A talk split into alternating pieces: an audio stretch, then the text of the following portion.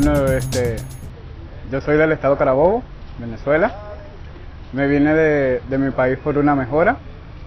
Allá en Venezuela soy médico cirujano traumatólogo, especialista en tumores óseos. Bueno, nos vinimos como muchos venezolanos se han venido al hermano país para mejora, porque la situación en nuestro país está muy, muy complicada. Y bueno, y ahorita se nos ha hecho muy difícil, tanto a mí como a un grupo de compañeros, colegas y nuevas amistades que hemos hecho aquí en el país, por el problema del el costo de las residencias, que son residencias que uno, mucha gente lo ve insignificante que 30 mil pesos, pero para uno aquí como venezolano que no les dan trabajo y muchas veces las, el poquito grupito mínimo que nos da trabajo nos quieren explotar y nos, nos quieren dar 10 mil pesos empezando a trabajar desde las 7 de la mañana hasta las 5 o 6 de la tarde.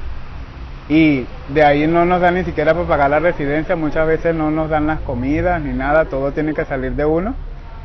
Y es como un acoso en la parte de la residencia que si no tienes los 30 mil pesos no te dejan dormir y si te vas acumulando las noches, después de la tercera noche te, te quitan tus pertenencias y no te las quieren regresar hasta que no pagues. Tengo... Si pese a tu profesión de traumatólogo en, Venezuela, ¿qué estás haciendo acá en Cúcuta diariamente? Bueno, aquí... en Bucaramanga. En Bucaramanga. Bueno, aquí en Bucaramanga mi trabajo es vender chicle en los semáforos. Eh, o sea, los primeros días me sentí muy humillado porque yo digo, tanto que estudié, porque saqué traumatología en Venezuela y mi especialidad de tumores óseos lo hice en España, en Tenerife, en la Universidad de La Laguna.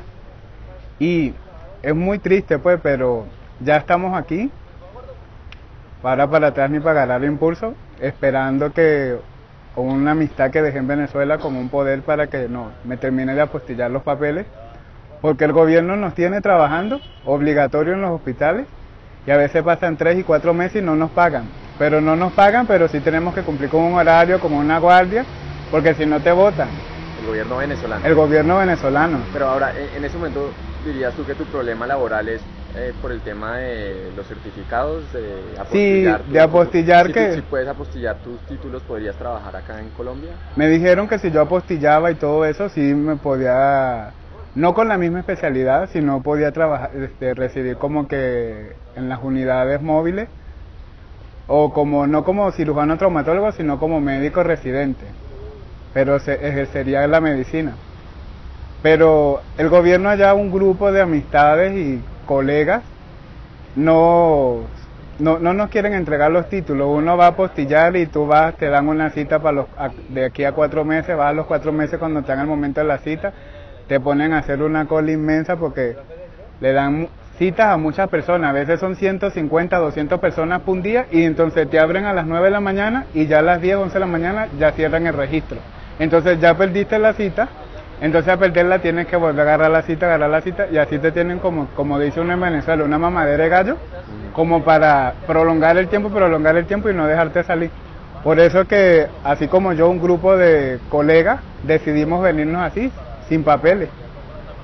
Y última pregunta, en general, ¿cómo sientes que te han tratado en Colombia desde que estás acá? Mira, ha sido fuerte. Ha sido fuerte porque muchas personas a veces, a mí, como a mis compañeros y amistades que hemos tenido aquí, nos humillan. A veces tú le dices muy educadamente, buenos días, por favor, me colaboras con un chicle, uno en 200, tres en 500.